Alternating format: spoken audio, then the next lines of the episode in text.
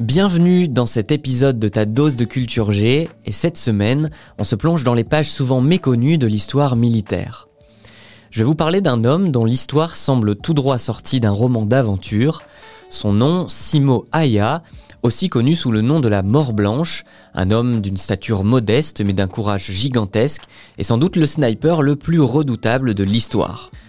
Asseyez-vous bien confortablement et préparez-vous à découvrir son histoire incroyable. Né en 1905 dans un petit village de Finlande, Simo Aya a grandi dans un environnement rural, une vie qu'il a formée à la dureté des éléments et à la précision de la chasse.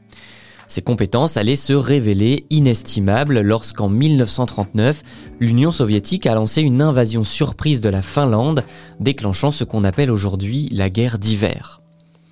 Malgré sa petite taille de seulement 1m52, Simo n'était pas du tout quelqu'un à sous-estimer. Et en effet, il devient rapidement un cauchemar pour l'armée rouge.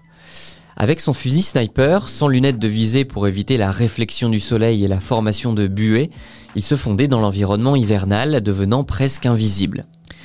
Simo adopta des tactiques qui allaient devenir légendaires.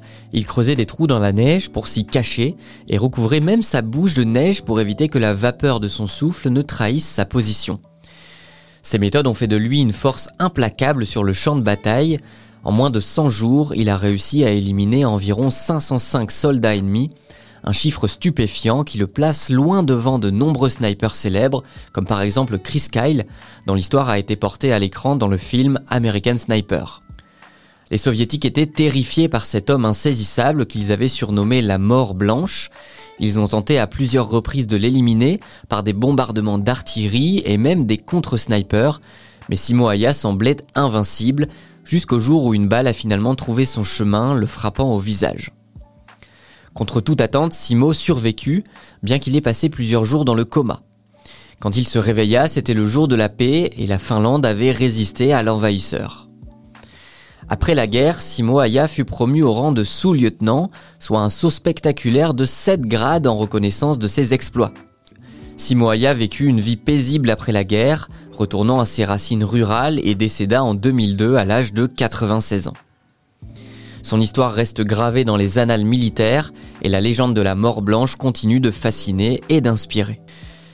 J'espère que vous avez apprécié cet aperçu de la vie de Simo Aya. Merci beaucoup d'avoir écouté cet épisode de podcast. N'oubliez pas de vous abonner et aussi de vous abonner à la chaîne YouTube. On a sorti nos deux premières vidéos longues et on se retrouve évidemment dimanche prochain 18h pour un tout nouvel épisode.